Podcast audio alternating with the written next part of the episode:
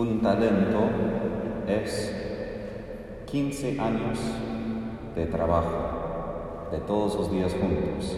Entonces, si uno piensa 10 mil talentos, 10 mil 15 años, entonces más de 600 mil días de trabajo.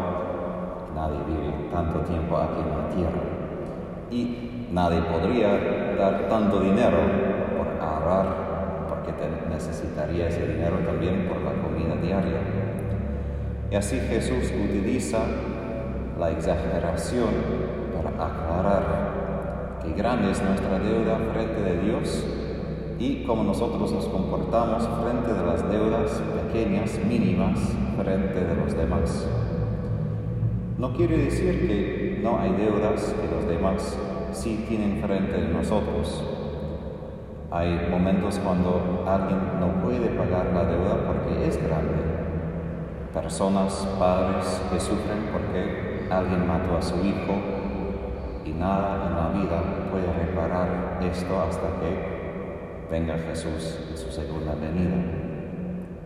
Pero lo que Jesús enfatiza aquí es la generosidad de Dios frente de nosotros y la pregunta si nosotros somos tan generosos como Él también. Hoy celebro una misa votiva de la Divina Misericordia. Muchas veces nosotros pensamos en la misericordia en cuanto que hay un pecado y uno simplemente mira a la persona y diga, bueno, no importa. No es que no importa lo que ha hecho. Tampoco un médico podría decir esto en el hospital. Ah, no importa que estás enfermo, ándate bien y disfrutes la vida. Esto no ayuda al enfermo. El médico toma muy en serio la enfermedad de la persona que viene al hospital. También nosotros cuando perdonamos no estamos diciendo, todo está bien, no se preocupe, ándate y sea libre. No, el perdón es amar a la otra persona como Dios ha amado a nosotros. Es decir, que Dios tiene una fidelidad a mí inquebrantable. Yo puedo hacer cualquier cosa, pero Él nunca quita sus ojos de mí como persona más grande que todas mis acciones.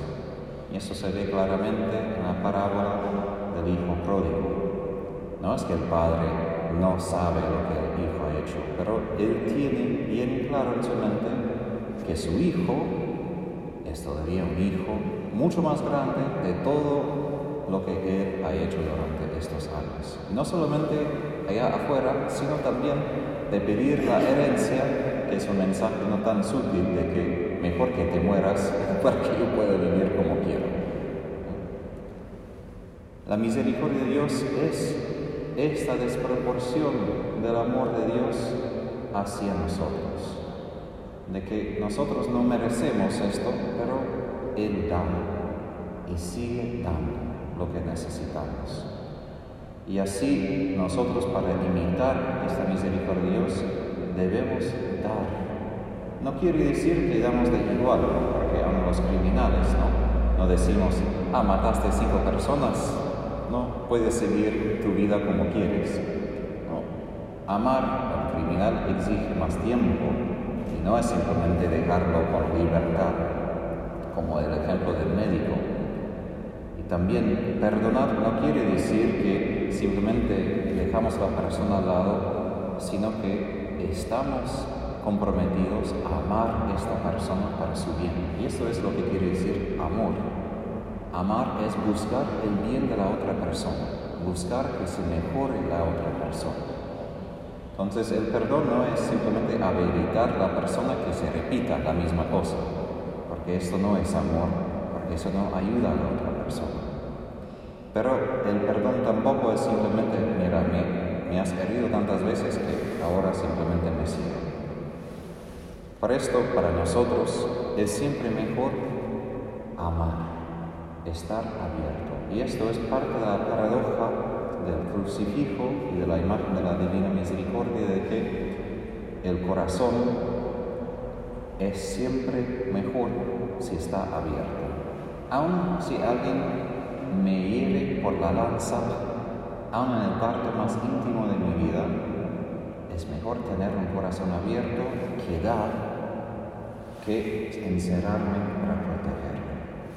Ahora, esto va en contra de los instintos humanos y claro que hay situaciones donde necesitamos defendernos, pero tampoco podemos negar que Jesús nos da el ejemplo último, máximo, del perdón cuando estando en el proceso de ser crucificado, el perdón.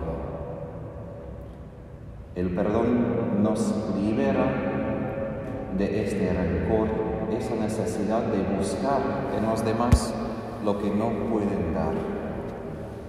Una cosa que he aprendido a través del sufrimiento de mi vida es que no es simplemente que quiero imitar a Dios, Él me ha perdonado, quiero perdonar a los demás, pero he aprendido de que cuando alguien peca contra mí, nunca puede pagar la deuda, nunca puede sanar completamente la herida. Claro que es algo bien importante la reconciliación, es decir, que en la familia, en vínculos donde vamos a estar con esas personas, se necesita la reconciliación.